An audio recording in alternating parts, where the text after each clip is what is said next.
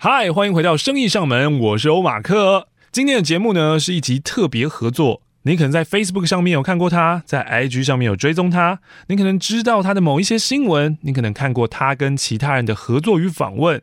他是 Ivy 赵。在今天的这一集节目当中呢，我们会讨论到人跟人之间的沟通，尤其啊情人伴侣之间的沟通，会有什么挚爱难行的部分。以及随着年岁渐长、经验的累积，我们在面对访问工作上面的一些体悟，人跟人之间好像有很多的沟通技巧。其实，在我们学技巧之前，我们首先要先面对的是自己的内心，有没有办法好好的敞开？有没有办法好好的表达自己想表达的事情？如果你想要知道每个人都能学会的生活沟通术，也欢迎你加入生意平台的首发课程，课程连接放在下方资讯栏，期待你的加入，也欢迎你收听这一集的生意上门，Ivy 爱恭维。欢迎回到 Ivy 爱公威。哦！我今天在那个坐计程车来之前啊，就觉得晚上好紧张，好紧张，因为要跟一个对声音表达这么这么 pro 的人面前，然后主持，我算哪根葱？哎，等一下，等下，其实啊，今天我是带着非常非常轻松的心情来，因为之前我看你跟理科太太的访问，然后之前看呃阿宝姐上你的节目 YouTube 上面，我觉得哎，Ivy 很会访问哎，今天我真的是完完全全可以就是放飞，很 relax，就请你好好的访问。这样子，这件事不是谁先说放飞就可以先放飞的，因为在还没开机之前我就先说了，今天我之后会放飞的，我先来拉个主 key 这样子。我们今天会是一个非常特别的形式，因为我成立了一个新的品牌，叫做生意，就声音的艺术，生意。然后会有一个新的 podcast 叫做生意上门，那也会在生意上门这个 podcast 当中呢，邀请很多位在自媒体经营啊，或是我认为很厉害的人，然后一起来访问，想要知道，诶，他们在沟通表达上面，或是我刚刚觉得 Ivy 很会主持。这件事情上面，你是有什么样的训练吗？嗯哼，然后是什么样的成长背景，或是有什么样的关键点，让你变成现在这个样子？对，其实说到声音上门呢、啊，我觉得我今天太适合来跟你聊这个了，因为我昨天呢在 KTV 唱歌嘶吼，嗯、到现在声音有点沙哑，嗯、然后可以请马克教我怎么样开嗓吗？没有问题，因为我们在录音的时候也是早上，所以早上常常会这个样子。那我先好奇一下，你唱歌你都唱谁的歌？我都走一些小清新，什么 Hebe 啊。哦。但我昨天是唱狂唱阿妹啦。是因为你看完了 ASMR 吗？对，都是阿妹惹的祸。好，那唱阿妹的话，想必就是会比较嘶吼，会比较伤声带。然后去 KTV 呢，大人们去 KTV 喝的饮料，大部分超级伤声带。这样。你是说 Whisky 之类的？对对对对对对。所以这个不可避免啊。如果你要维持好嗓音的话，其实呃，刺激性的食物的确。是要少摄取。你说平常吗？平常是啊，oh. 我是滴酒不沾的人。对。真的假的？然后我连咖啡也是不喝的人。啊，我现在手上正拿一杯咖啡，所以我根本就是一个大禁忌人。呃，哦哦，你里面装的是咖啡啊？Sorry，我以为你刚喝的是水。没有诶，虽然我刚刚嘴巴吃的是那种让声音好听的药，可是我口中喝的咖啡，所以不行喝咖啡。尽量是不要刺激性的东西都不要，但我知道，对对，但我知道有非常多的配音前辈听到这一段话会嗤之以鼻，因为配音圈、配音产业在过去是一个非常高压力的环境，所以很多的前辈他们是烟酒是不离的，然后什么。东西对辣的什么全部炸的都一起来，然后他可是他们声音还是非常非常的强大，那就是他们的天生资质非常的优秀。在配音界当中有太多太多这种就是天生神力的怪物了。哈，但你是属于哪一种？你自己觉得你需要后天很雕琢的那一种吗？我是属于很喜欢钻研哦，原来可以这样啊，原来可以这样啊的那种，算是什么理论派跟学术派？哦，你是学术挂的，对，但可能在实作上面，可能突然来一个非常非常强。大的天才型人物就马上把我打趴，说你你叫什么 这之类的这种，对对对。可是那也是因为你当初从 DJ 然后转到配音人员的时候，嗯嗯嗯、最自己最大发现，对不对？没错没错。小时候的时候会被称赞什么声音好，我相信很多人都被这样称赞过。或没有啊，其实小时候谁会注意人家的声音啊？真的吗？还是你以前都是用电话交友的？哎，谈恋爱？你哎，对，你怎么知道我要讲这个啊？哎呦，你有没有玩过就是那种语音交友软体？我真的没有，但是我印象很深。我呃年轻的时候，国中的时候，都是靠就是靠网络交友嘛，但是都是打电话跟这个人聊天，所以不会见到面。但我确实理解那种声音很好听的男生，你就会加一百分。对对对，然后那以男生的角度啊，就会听到说女生想要声音好听的男生，所以我们就会想说，嗯，那他的声音好听是什么样子呢？有些人的声音好听的想象是很低沉。有些人声音想象是要很 man，就很有愧靠的那一种，嗯、所以那个时候在玩交友软体的过程当中，有些人会称赞哦，你声音很好听。然后，当然这些赞美都会默默成为我们潜意识的一部分，成为我们个人的一部分，觉得自信感来源。对，我声音很好听。那后来当然就是因为自己做广播嘛，DJ，所以大家要觉得说广播 DJ 的声音就是好听的。所以那个时候自信是非常非常爆棚的。我就想说，呃，那除了做广播做 DJ 之外，我还有什么样的？收入来源，因为广播 DJ 其实收入很低嘛。嗯，那我知道了，配音员、广告配音员的收入是很高的。对，真的很好。我就很想要去做这一行。那门路找了很久，我应该等了。将近快要十年吧，八年一直在找门路，要怎么样进去这个业界。所以中间的十年八年，你是在学习的阶段吗？还是只是等待？就是等待，就是中间的十年八年都一直在、哦、就继续在做，一直没有一个缺，嗯，就在做 DJ 的工作，然后直到那个缝隙出来，赶快努力的就是敲砖这样子。哦、那我发问，那你一开始的时候，嗯、你说每一个男生都有自己对自己声音的不同想象吗？嗯、你一开始设定自己的声音是在哪一种？是低沉的，还是很 quick 的？我自己，我只是接到了大家说我声音好听，然后我就觉得嗯，我声音好听。是直到我把自己丢到人肉市场之后，我才知道开始有价可以贩售的时候，才知道原来呃，我说的人肉市场是那个交友市场哦。哦，你说那个哦，就是被女生觉得说。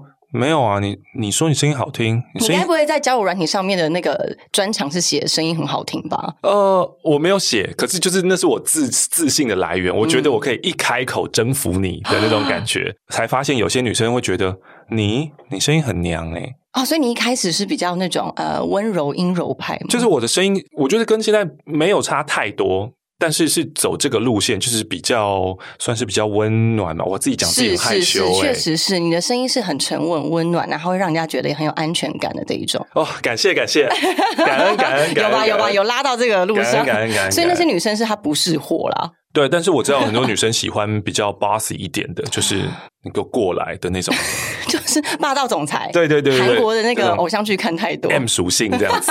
哎，所以在之后你在配音人员的时候，学到这么多不同的声线，嗯、那你有没有特别喜欢配哪一个类型的？其实我现在一直很想配的类型。是有一点你分不出性别的，或是想要分女生类型的，就是通常你们听到的关于女性用品的广告，比如说爱工维卫生棉的那种哦，然后这种都是大家应该已经很熟悉了。可是我现在很想要做的是那种。嗯，爱公维卫生棉的那种，就更颠覆一点那个以前传统的广告。目前广告商接受不了，完全接受不了，完全接受。我只要有机会，我就会说，让我扮女生，让我扮女生。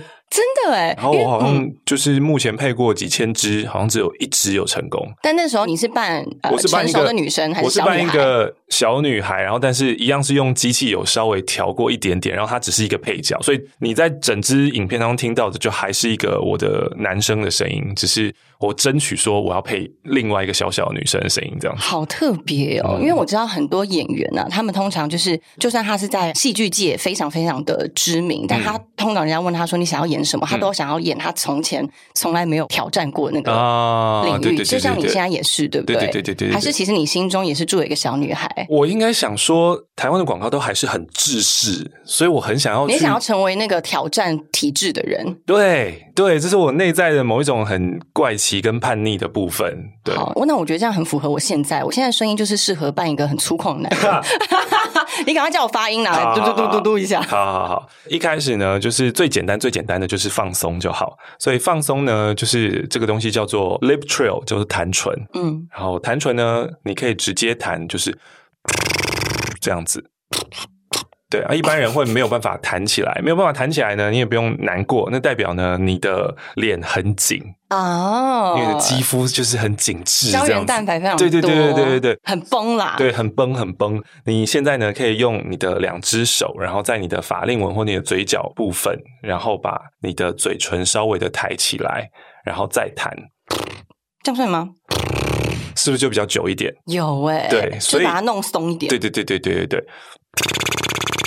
这样子持续的弹唇呢，要练习的是它放松你的声带跟你的气，所以最重要的我们在讲话的时候是呼吸，就是我们有发声的 A B C A 呢是在我们的下面，就是气息的部分，然后很多人都误以为会说丹田用力，对啊，丹田发声，那到底丹田在 where？对，就是然后很多人告诉什么肚脐下三指处。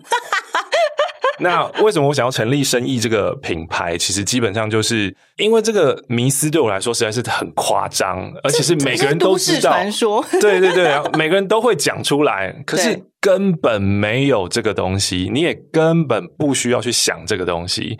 真的吗？真的不用，所以也没有什么后脑勺发音这种东西。哦，这个叫做头腔共鸣，是不是有？没有。认真啊！天哪，你要真的颠覆哎！你全部都没有。对对对对对，基本上我们要讲出好听的声音，就是两件事情啊。一件事情呢是刚刚说到的呼吸，就你有没有办法做深长而悠远的呼吸？像肺活量吗？呃，它也不像是肺活量诶，它就是你。可不可以把气平平的啊稳定的吐出来？那你要做到稳定的吐出来，你就要可以稳定的吸进去，比较像是瑜伽，比较像是冥想，就是对，你能不能把你的东西放慢，然后深深的吸，深深的吐，有控制，不是你要我深吸哦。这种不是，这是很快的，而是慢慢慢慢吸进去，一点一点的吐出来。同时在说话的时候也要这样做。对对对对对，说话的时候是慢慢慢慢的吸进去，然后慢慢慢慢的吐出来。所以其实你自己在做，不管是做访问或是在做自己的马克信箱的时候，嗯嗯嗯，你一直在。脑中都在做这件事吗？我现在要讲话，然后我现在呼吸，还是这是一个很对你来说已经非常浑然天成的一件事？这个你一开始的时候不习惯，你当然一定是要用刻意练习的。可是要去思考，对不对？对对对对对对，你要一直提醒你自己说：“哦，我现在要吸太急了，所以我讲话又太急了。”对，可是当然这一件事情。习惯了之后，你就会慢慢慢慢的知道说，哦，这已经成为我内部的一部分，你就不用再刻意一直在专注。了解，就是我会把注意力放在其他的地方了，就不会再专注在声音上了。了解，所以呃，简单来说，其实除了呼吸之外，嗯、其实心情的越放松，嗯，你越能够表达出最好的声音，是吗？还有整个状态也是啊。譬如说，今天我跟 Ivy 是啊，虽然不算第一次见面啊，可是是第一次好好的讲话，是。所以在人跟人第一次见面的时候，我们要先知道我们的能量。势必一定会提的比较高，因为我们要展现出那种、嗯、哦，我现在很开心见到你，然后你很开心叫我赞，我们一起来讲话，我们一起来做节目这样子。所以，当我们要有意识到这个样子的时候，我们就要知道说，那我们一开始能量是这么满，对，能量满的话，我们的节奏就会变快。那当我们节奏变快的话，对于现在在听 IVI 恭维或是声艺上门的听众，就会觉得。哎，我平常已经用两倍速在听了，你们现在这么快，我真的会受不了。对，所以就要呃有点意识的把它放慢。但这个放慢呢，就很奇妙。我们两个人在讲话，只要我开始有意识的做，你就会跟着一起做，因为这是一个人跟人之间的同步的频率。那我问你啊，嗯、你访问过这么多的来宾，嗯、你有没有曾经跟他无法对频过？就是你已经放慢了，但还是有有有。有有 有，绝对绝对会是有。对，那你有什么方法可以教我？好了，教教我后辈 要如何请，就是来宾跟我一起在这个 zone 里。嗯嗯，有的时候啊，如果他太快，然后想要讲很多很多事情的话。那我自己觉得太快，然后我觉得我的放慢或是我的节奏控制他没有办法 get 到，其实我会直接说出来，我说没有没有，你先等一下，先等一下，我刚刚那个没有 get 到？然后让他可以重新再讲一次，然后让他慢慢再讲一次，然后甚至我可以直接告诉他说。哎，对啊，这个这个这个太快了，听众可能听不懂，所以我们要就是慢慢再说一次。嗯，就其实把我觉得在学习的过程当中，就是创立生意上门或者创立生意这个平台，不只是我想要分享我已经知道的，而是它像是一个小孩，因为我为了要出产内容，所以我必须要去做更多更多的功课，所以等于是他带着我在前进。然后当我读到了这些东西以后，我才会知道说，哦，原来沟通最重要的就是。把你心里面想的说出来，就只是这样而已。嗯、可是我们通常不会做这么简单的一件事情，把心里所想说出来。可是我们通常会预设说，这不需要讲吧？他应该已经知道了吧？或是你跟我在一起这么久，难道你不懂我吗？嗯嗯。然后我就觉得，诶，这个好像不太对，好像不管你跟我在一起多久，我都应该要好好先把我自己表达出来，然后和善的表达出来，他才会 get 到说，哦，原来你是这样想的、啊。对，我理解。嗯、我觉得其实就像我自己从一开始在学做主持的时候，嗯、我一开始很紧张，很想要把整个节目的主轴流程都是清晰的，呃，把它带过一遍。啊、但后来发现，其实就跟着这个节目的对现在的瞬间，我们的感受，啊、然后慢慢慢慢走就好。啊、而且通常大部分我发现，只要我呃很专心的聆听，然后很没有戒心的。跟大家分享我内心的事情的时候，uh, 就是你刚刚说的沟通，uh, 就是你善于表达你的内在的情绪，跟你想要去理解跟聆听他的一个想法的时候，其实来宾都会知道，而且他也会敞开心胸，uh, 对不对？我觉得这是一个很神奇的，是一个能量。没错，没错，没错，就是刚刚艾比讲了两个重点，一个是自己的戒心要放下。然后还有就是那个想要主导整个局势的那个心，控制心也要放下。一个防卫心是常常有时候我们讲一句话，然后如果你防卫心态很强，你就会觉得你是不是在 diss 我，或是你讲这句话背后你是不是等一下要接什么？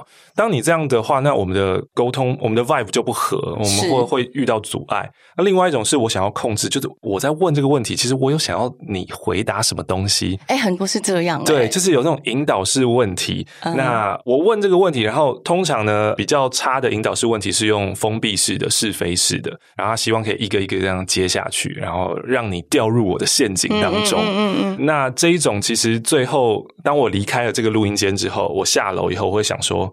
我刚刚做什么？我我会不会有种空虚感？会会有一种我误上贼船，或者 跟这个人是没有办法建立起一个长交流，对长久跟持续真诚的关系的啊。所以我觉得这是很可惜的一件事情。我觉得其实不止做节目，其实跟人的相处也是通用这个道理的耶。嗯，你跟太太也是这样沟通的吗？呃，思考了非常久，没错。想说我的 SOP，我今天讲什么话，太太会不会回去？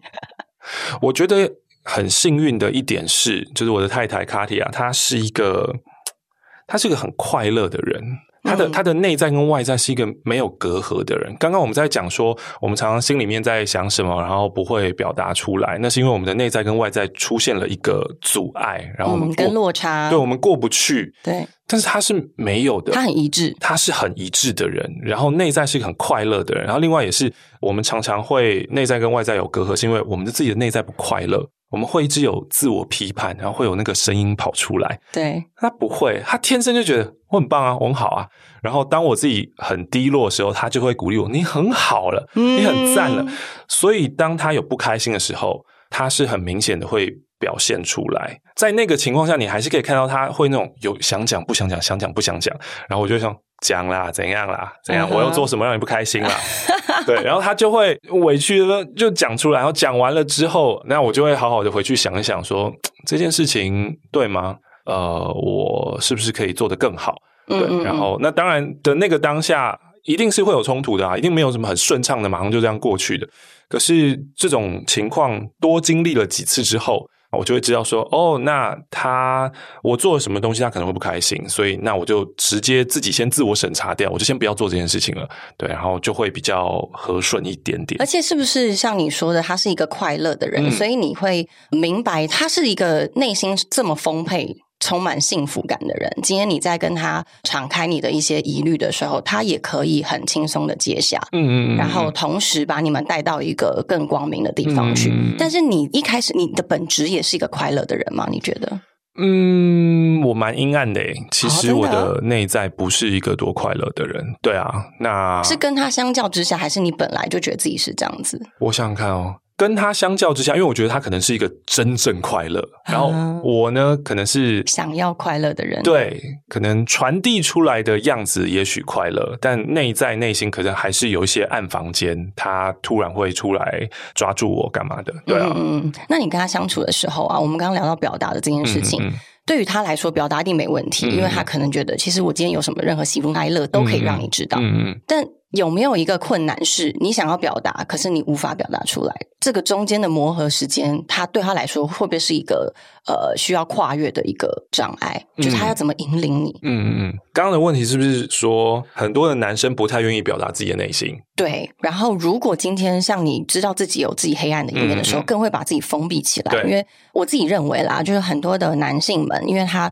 从以前的一些呃，应该说你们的社会的一些规范，嗯，跟告诉你你要成为什么样子的人，嗯，然后让你们去习惯性的不去。说出内心的想法，对，这对于女性来说是一个很需要去探讨，跟另外，尤其是另外一半，因为你很想要了解他到底在想什么。你们有中间这个过程吗？哦，有，嗯，蛮长的，很长。一开始交往的时候，从一开始交往的时候就会，然后他会说。我很重视分享，就是你需要分享。然后我心里想，好熟悉，我很常说这种话。然后我想说，分享什么啊？那到底什么算是分享？我觉得今天也可以，就是趁这个机会问问 Ivy，就是代表女性代表，怎么样算是一个我有做到分享的情况？哦，嗯、呃，我觉得对于我来说，嗯、我今天的分，就比如说对方邀请我分享我对这件事情的看法，嗯，嗯我就不会放个前提说他是不是希望我怎么回答。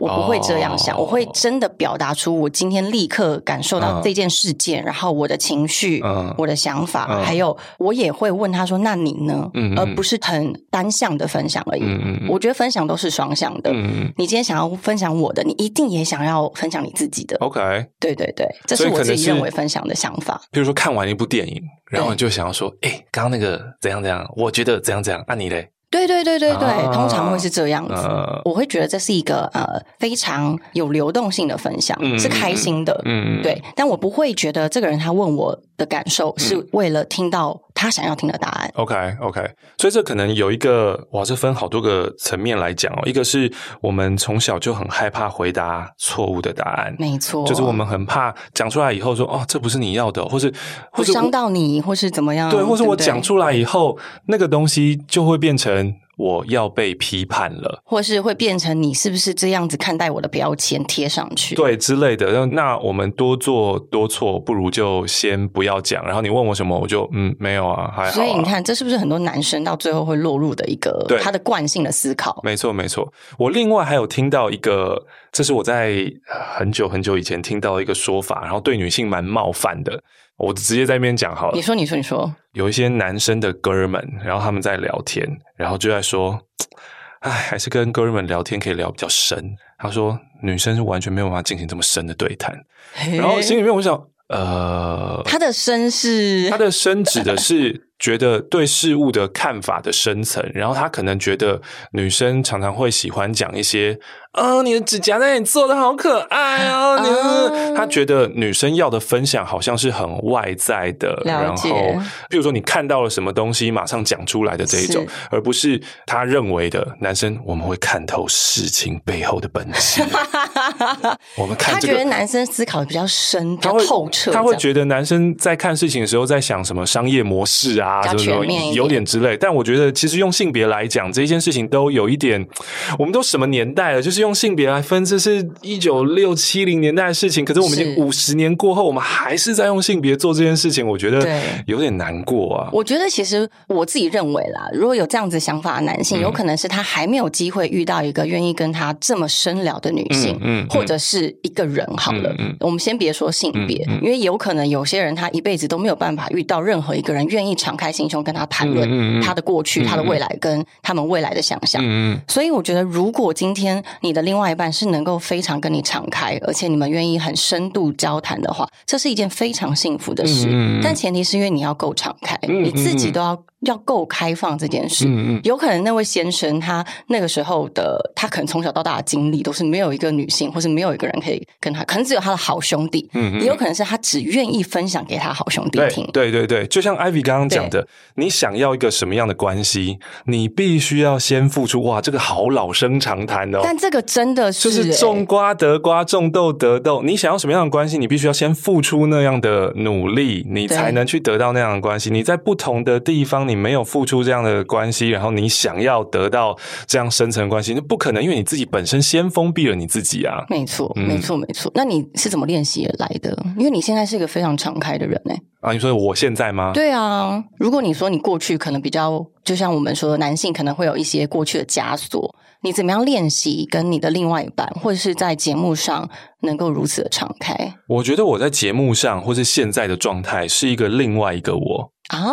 对，所以在私底下跟有趣有趣，对，跟老婆的相处，其实反而不会是这样。我们一开始的磨合，也有一段时间，他的抱怨是你在节目上好像很有趣。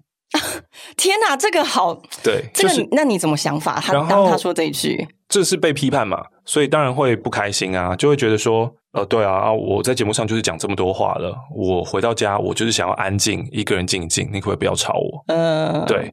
那这个也是经过了很多次慢慢慢慢，我我相信我现在自我批判的我的部分，都还是觉得我没有达到他的要求，没有办法这么的快乐的像他看到什么东西、什么新闻就告诉哎，你知道那个谁谁谁又怎样怎样，那个韩星怎样怎样怎样，那那那那些东西对我来说就会觉得 I don't care。就是你不要告诉我这些东西，那对我的成长没有帮助。对，可是那个是他很想要分享的，他的热情所在，他的一个部分。所以这个也是不断的持续在练习当中。然后包括像以前呃，我们睡觉前都要有一段时间好好的聊天，睡前要并排，然后躺着，然后牵手，然后聊天这样子。嗯嗯，好可爱哦。对，然后呃，这个是一个仪式感嘛。然后就是睡前一定要有晚安吻。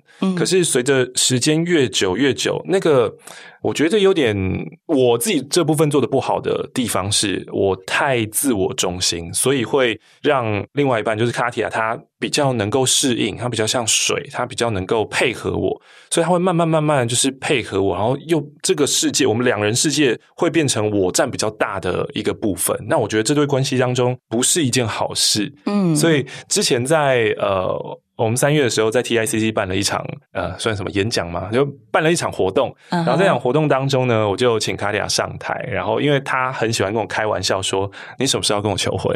你什么时候要跟我求婚？”但我其实是有求婚的，各位，我求了两次。对啊，对。然后求完以后，他每天还是会问说：“你什么时候要跟我求婚？”他很喜欢被求婚。好，所以就在那个活动上面呢，哎，我又跟他借着三千多人的面，然后我就可以再好好这个求婚一次，这样子。那我在那边就有讲说：“你真的很棒，你真的很好。”然后呃，我希望你永远永远不要习惯我。就是我不希望你因为习惯我，然后变成未来可能有点逆来顺受，然后那个东西是会一直被潜意，一直被压，一直被压。他有一天会爆发，但是爆发那天就是救不回来的那一天。嗯嗯。然后过去的感情其实也有这个样子，就是我在感情上面就很好像很多男生是这个样子，就是很很做自己，然后觉得反正女生会配合我，你要你就跟我走，然后不要的话你就离开这样子。嗯嗯。啊，可是最后这段关系就因为女生一。就是没，应该说没有一个人他愿意就是把自我缩到一个这么这么这么小的地方，尤其现在大家每一个人的意识都非常的对抬头。嗯，那在感情之中，你过去的经验让你学习到，嗯，其实你可以不需要把自己放这么大。嗯嗯，在婚姻里面，你也在执行这一部分嘛。嗯嗯，是啊是啊是啊，就是常常会基本上要做的练习，应该是每天睡前就是写感恩吧。先先不要写太多，就三件就好。对对，对。那每次在写三件的时候，你就会真的觉得说：“哇，卡提兰真的是一个很赞的人。”我今天我今天又对你口出恶言，但是他还是开开心心的在唱歌。我想，哇，是老天真的对我待我不薄。你到底怎么凌虐他啊？我真的是很赞，就因为常常有时候呃口气会不好，因为我觉得情绪不好这一件事情。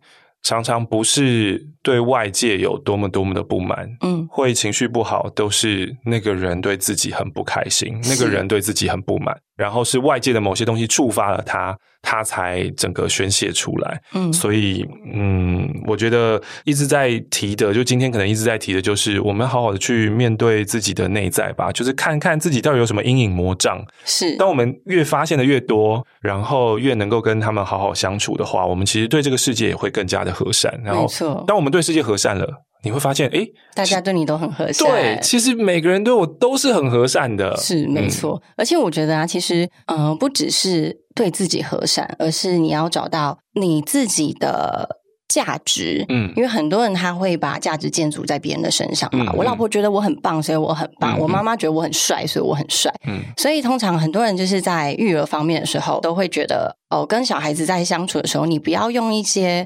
呃非常表面的话来称赞他，嗯、可是这不代表他自己本身的价值，嗯、而是要由他自己来认可他自己的价值，对，对，然后他就会，我自己认为他会比较健全的成长。嗯、所以这个在于我们这一代的教育里面，我们通常都是为了要追求他人对自己的一些好感跟赞美嘛，所以常常会忘了自己先肯定自己。对，而且常常我自己。过去的经历是，我会要求自己做到一个大家都觉得很棒的标准。嗯，你知道我以前很好笑，我以前是一个，我不是像你这样的资优生，但是我是一个很希望自己可以各方面都全能的人。嗯嗯，不管是学业，甚至运动体育，嗯，连小时候不是会有那种跑八百公尺的测验嘛，啊啊啊、我都一定要跑第一名。可是为什么啊？对，很多朋友都跟我说，有些很多女生很讨厌运动，啊、对不对？啊、他们永远都是用走的。然后我都说，你能够做第一名，为什么不要？啊、我以前就是这种人，是对，所以我以前其实说实在，我是很在意别人对我的感觉，啊、我很在意我是不是第一名这件事。啊、然后后来越来越觉得这样子的紧绷的自己不是一个很健康的心理状态的时候。才开始发现，其实我不做第一名也很好，嗯、我一样是在那个健康的状态里面。因为我很多时候在为了求第一名，只是为了希望大家觉得你很棒。嗯，可是已经忘记了这件事情的本质是什么。嗯、比如说像我们说的八百的测验，好，他只是要测验这个年轻人他是健康好不好嘛？对对对对。因为我何必要冲第一名？嗯、对，所以我后来开始厘清自己的是。就算我失败，就算我不是第一名，我也是非常棒的，而且我也值得被爱的。那那个 turning point 是什么？是有一个关键点让你突然豁然开朗了吗？呃，一个关键点是，我觉得可能是在某一次感情中的失败中，我。一开始当然会觉得说：“天哪，我怎么会这么的失败.我怎么会错失了哪一次呃让自己成为很好的另外一半的那个机会？Huh. 一开始非常非常的自责自己，huh. 然后一直在想办法写一个未来的 SOP。Huh. 对，但后来发现其实感情根本就没有 SOP。然后最重要的问题是在于我对于自己太过严厉。”但这样子严厉的对待自己，你没有办法成为一个快乐跟幸福的人。你没有办法成为一个幸福的人，你就没有办法让能够给你幸福的人跟你在一起。对啊，现在在讲的这一段感情，是我们都知道那一段感情吗？是，我觉得不止这一段，其实每一段我都会从分开以后就开始自责.然后开始在下一段想办法的弥补，而且是非常极端的那种。但 Ivy 在感情过程当中，你都是被分手那一端吗？哎，没有哎，哎，应该是说年纪很小的时候，都会是我先发制人的分手别人，是，是，然后在后面几段的时候，开始 很认真看待感情之后，啊、就开始会常常，也不是常常，就有几段经历是被分手那个，或是被劈腿的那个。但对于我自己，从以前。这么自豪的一个女生来说，我觉得怎么可能我会遇到这种事？我就开始反省自己。然后我觉得后来发现，其实感情这件事情一定是没有对错，一定只是刚刚好那个时候的状态。两个人不是适合彼此而已，嗯、我们都不是最好的那一个，最适合彼此的那一方。嗯、所以唯一能够调整就是自己的心态。嗯、然后我后来发现，我就从感情的失败中发现，其实我是一个一直很要求完美的人。嗯、但是这样的状态其实对我自己不好，嗯、对我身边的人来说也是有压迫感。嗯、然后我就开始放松，然后开始觉得哦，哦，其实我今天不一定要做的很完美，哦、我才可以被爱。哦、我可以有一点点的迷糊，哦、我可以常常有一点点的做一些错事，哦、也 OK。嗯嗯，我开始接受自己这样子以后，我觉得这样子的状态的自己才是更自在的。嗯，就是越活到个年纪越自在。因为我一直觉得失恋这一件事情对我来说是人生当中很宝贵的体验。是每一次的失恋都是我自己觉得啊，都是让我成长的一个很大的契机。然后如果没有失恋的话，我就是开开心心的在这一段关系当中当我的山大王。然后就直到说什么原来不是这个样子，然后因为失恋，我们就会经历过那个悲伤期阶段嘛，然后会开始有 denial，会有 angry，然后很愤怒，说你怎么可以这样对我？然后进入到一种自我否定，质疑，对，我就是烂，就是难怪没有人喜欢我，我真的很惨。可是只要相信自己的人，这个期阶段。会过的，他总是会过的。可是比较难的就是，有些人他不是如此相信自己，是，所以他会在那个七阶段以后，他到三或四，他就卡住了，或者是他可能又要再次的呃，就再也出不来了，再找一个随便找一个，然后来弥补自己的。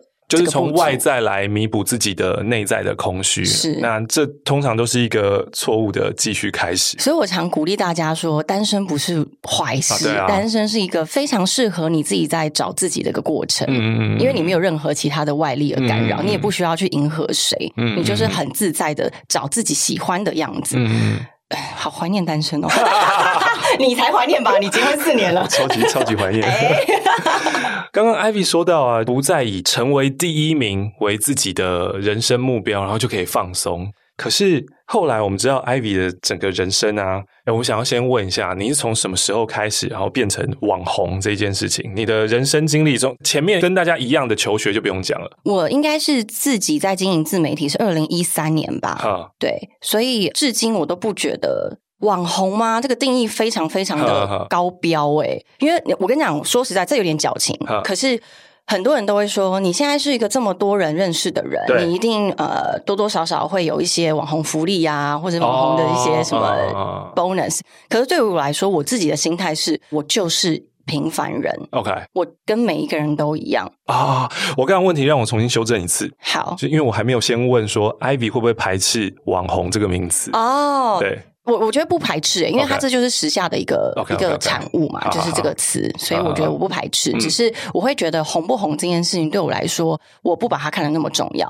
哦，因为我随时都可以成为那个默默，应该说我我本来就是一个默默无名的人。Uh, 你今天把我放在任何一个地方，你放到巴厘岛，你放到哪里，uh, uh, 你放到任何一个，这个世界太大了，嗯、我就是一个小小的小小的一个 Ivy 而已。这就是我想问的，因为在做这件事情，在做自媒体这件事情，我们其实是被点击率或者是团购带货量这种东西给追着跑的啊。那势必这就是一个外界在 judge us 的方式，就是批评评断我们的方式。对，可是你刚刚又说了，就是你现在发现你可以不用做第一名。我觉得有那个第一名性格，然后我会把它说是竞争心态的人。有竞争心态的人，他会一直想要去突破。对，就我今天带货带了一百万，我下一次要五百，我再之后我要一千，我要成为台湾最强的带货王，然后成为台湾征服了台湾之后，我要成为华人区，我要成为大中华区最强，然后你会一直不断不断往前推进。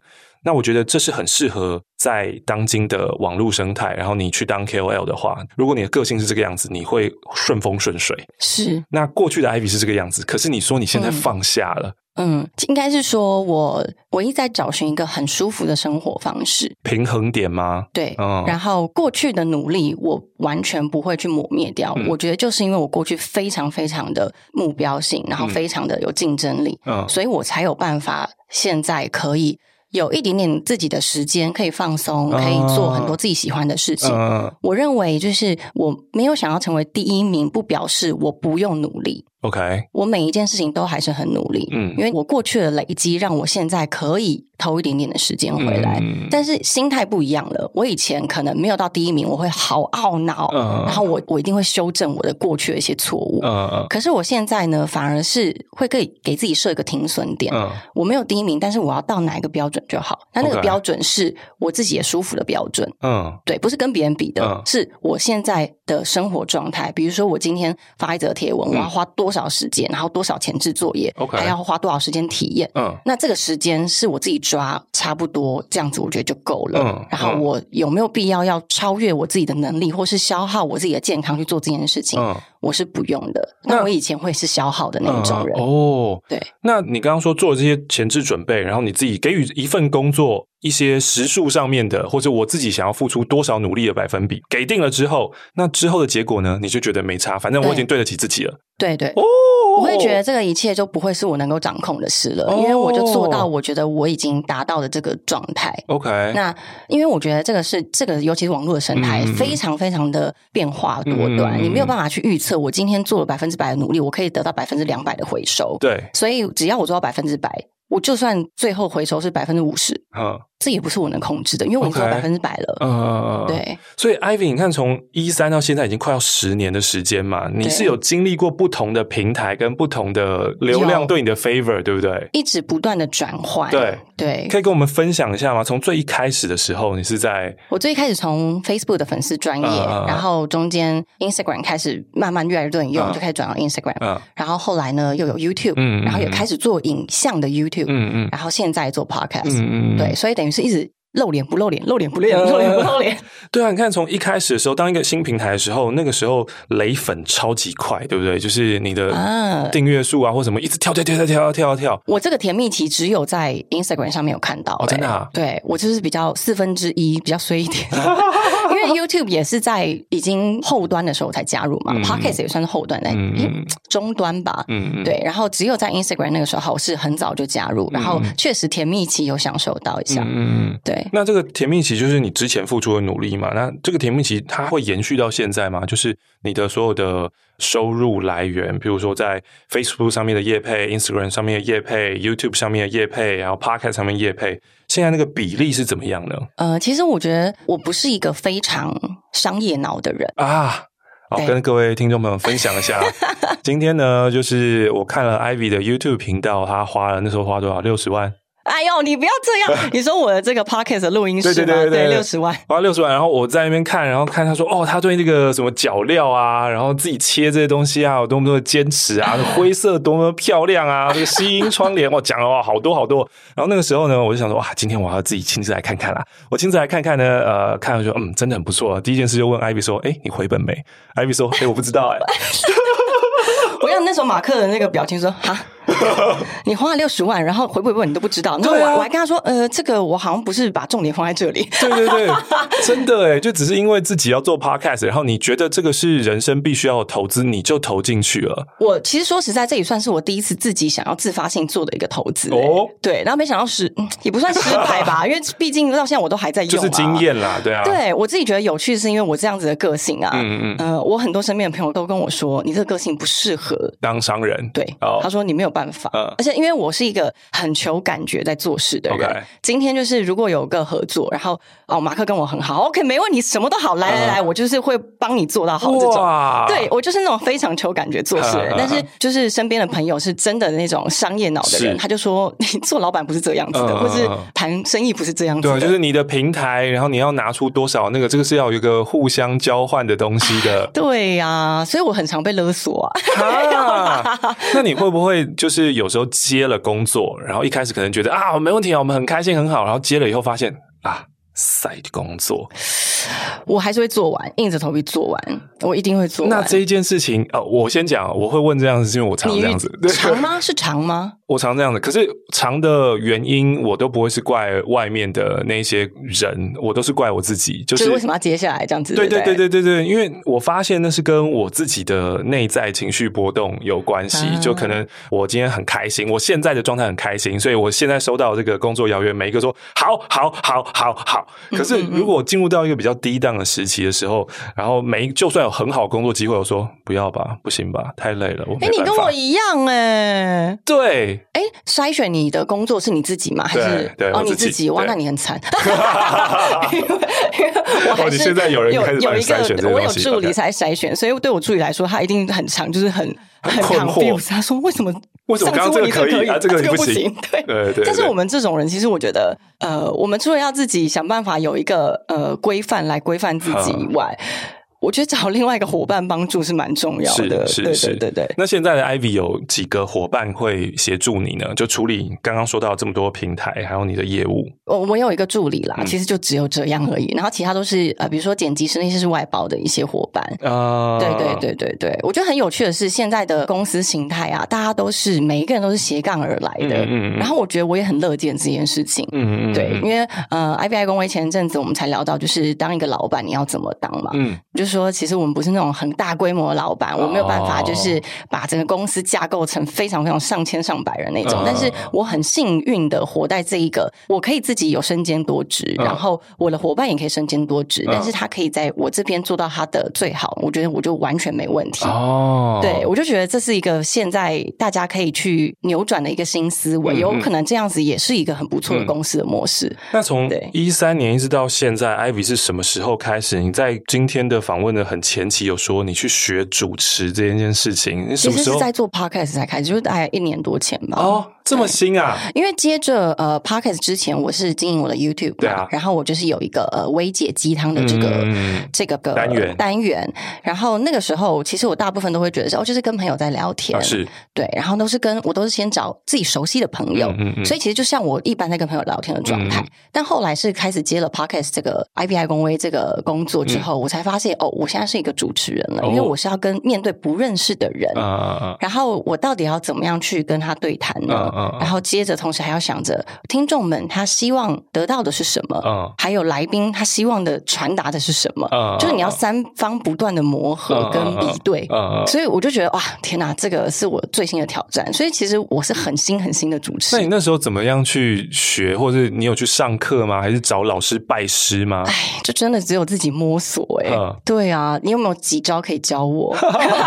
哎，我想先知道你的那个摸索，就是你有去看范本吗？或是去一样？你刚刚说、嗯、在失恋过后都要列人生未来 SOP，那主持你也有列 SOP 吗？我会看一些我自己喜欢的主持人。OK，对，但像宝仪姐，我之前跟她呃访问过后的时候，她其实私下就是有跟我聊一下，然后反正他就告诉我一些就是主持的一些小技巧，嗯嗯，然后再来我要听，我要听，我要听。但你看，他就是一个非常厉害的主持人呐，所以他讲的一定都是他的后期的感想，意思就是你要多敞开，你的来宾就可以多敞开。就是你刚刚已经跟大家分享过佛系的这一种，他比较没有任何的一个方式，而且他给我一个最大的信心是，他告诉我说，你只要做你自己就好，你不要不一定要有一个 role model，然后你要去模仿那个 role model。但是我自己认为说，其实学习的初期有 role model 是很重要的，因为它可以。你可以有一点学习的方向，嗯嗯，所以我也会去听一些呃语言表达的课程，然后会上一些工作坊，嗯嗯，所以就是 IBI 工位，我们主要是要建立跟人的连接跟沟通嘛，跟表达，嗯，所以呃，我觉得这对我来说是我增进自己的方式，去上课啊，去看一些主持人他们主持的一些里面的那些脉络，嗯嗯，对你呢？你自己？我自己是主持跟访问，真的是被经验磨出来的。因为电台也不会告诉你说你要怎么样做，没有，所以一开始是那种很恐慌，然后在自己所以没有前辈带你，完全没有哇，完全没有，而且直接是到电台。对，然后那个时候可能自己，比如说二十岁，然后你要面对的是五百。哇，对，然后那个差距会非常非常的大，是对，然后会很担心说我问的问题会不会不好，然后整个节奏流程等等之类的。可是真的是当自己经验越来越多了，然后你也会发现这个世界其实真的是现实的。那这个现实表现在名气上面，嗯，就是同样的一句话，今天呢由 Ivy 来问，跟今天由马克来问，可能得到会是不一样的答案。就假设今天同样访问某一个名人好了，然后今天 Ivy 问，可能这个名人就很开心，然后跟你畅谈。可是我也问了同样问题，他会觉得你谁？我刚刚跟你讲，就是越来越大以后会发现这一种小小的 mega，就是同样的，你说主持要敞开。有啊，同样的主 主持，你要幽默感，有啊。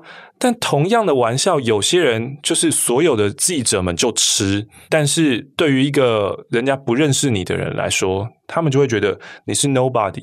我的笑声是有价的，我不会给你我的笑声，这就是防卫心态嘛。嗯，对啊，那我没有办法一个一个去敲开大家的门，所以其实主持这份工作对我来说是排序在非常非常后面的工作。我是非常不喜欢主持的。然后相较于前面你问我那个配音，就是我可以去玩声音，然后去加入一些创作。对、呃，就算可能最后客户不喜欢，那我就没关系，我有叫到就好，我有我有玩到就好，你有自己享受到就好。对对对对对对对，那这个工作上面的排序，我可能就会以玩声音在比较前面，然后主持会放在比较后面，因为真的对于主持来说，mega 太多了。我觉得，嗯，主持人是要一个把自己的身段放得很低很低的，然后就像 Ivy 刚刚讲的，你要一直考量各方面要什么。记者会，你要帮记者想点，你知道吗？你要帮记者想，就是这场他今天这场标题应该要怎么下？对，他要怎么样下？下标题，我要给出一个什么东西？像如果那个访问的人他自己也很平顺的，像我们这样聊天聊得很平顺，那没有点啊，不行啊！我们要做一个爆点出来，就很麻烦的，真的是很辛苦。对啊，但是我觉得我很开心，马克直接把这种现实面讲出来，嗯、因为很多很多人他可能想要加入这个产业，嗯、然后他有非常大的梦想，他也有非常可爱的蓝图，嗯、可是他可能不知道他要面对这些现实面。嗯、当你今天在一个这么现实，他只是靠知名度，或是只是靠一些呃靠经验好的的领域，那但是你今天是一个菜鸟新手的时候，你要怎么样去度过这件事情？对，我觉得这个可以自己去好好去思考。然后，尤其还有就是，如果你是菜鸟，然后你又表现的，比如说你今天听完了这一集，然后就发现你得到一个笔记，想说哦，其实呃这些东西大部分都是一样的，万法通。那我就表达的很敞开，然后我也跟你就是很做朋友。你很有可能就会被人家归类在你在装熟，嗯、这个很麻烦啊。就是确实是，你要，我觉得人生当中最重要，就还是要知道我是谁，我在，我在什么位置。就当我今天是菜鸟，我要认知到我是个菜鸟啊。今天呢，某个大牌主持人他可以开这样的玩笑，那是他，他可以开，不代表。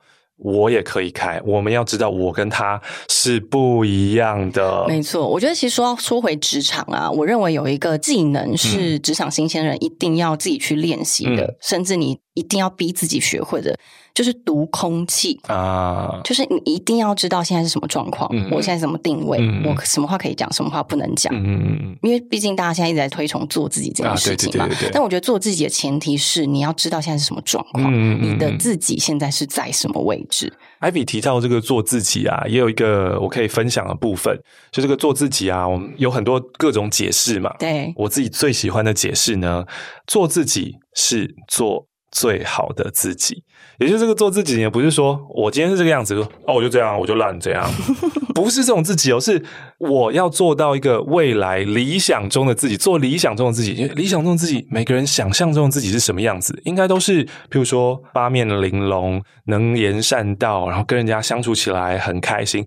你的理想中自己应该不会是我要造成世界毁灭这种东西吧？应应该不是吧？所以做太黑暗了啦。对，所以做理想的自己是我们要朝着那一个方向去前进。是，所以刚刚 Ivy 也说到，在职场上面要读空气，然后这些都是以我们，我觉得是我们过去的经验而来的，所以才会讲出这些话。然后对于，对对对，我不知道你的听众大概是几岁？哎，跟我差不多啊，大概哎没有二十到三五吧，二五到三五啦。嗯，然后也有四十几岁的姐姐们。那在你自己从十几岁到二十几岁到三十几岁的现在这些阶段，你的沟通，你有自己感觉到什么样的变化跟不一样吗？有诶、欸，我觉得我这几年来，尤其是做节目之后，我的沟通的状态。我自己会觉得我比较能够掌握了，以前可能是真的就是瞎聊尬聊，呃、跟朋友在聊天这种感觉。呃呃、然后现在越来越能够抓住，就是我今天想要聊什么，或是我可以感觉到他想跟我聊什么。哦，对对对对对。所以我们可以回去看 YouTube 当中，啊、不要看第一集，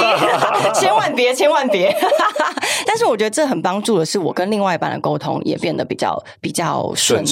对，呃、但这个前提不只是学沟通，而是我要就像我们刚刚前面聊的。你要多了解自己，嗯，你要知道你自己现在是什么状态，嗯、你才有办法好好的在别人的面前呈现一个最好的自己。嗯、对对对，就是那个知道自己的位置这件事情，哇，这个又很非常的老生常谈。对呀、啊，其实是很儒家，要不要再来好几集啊？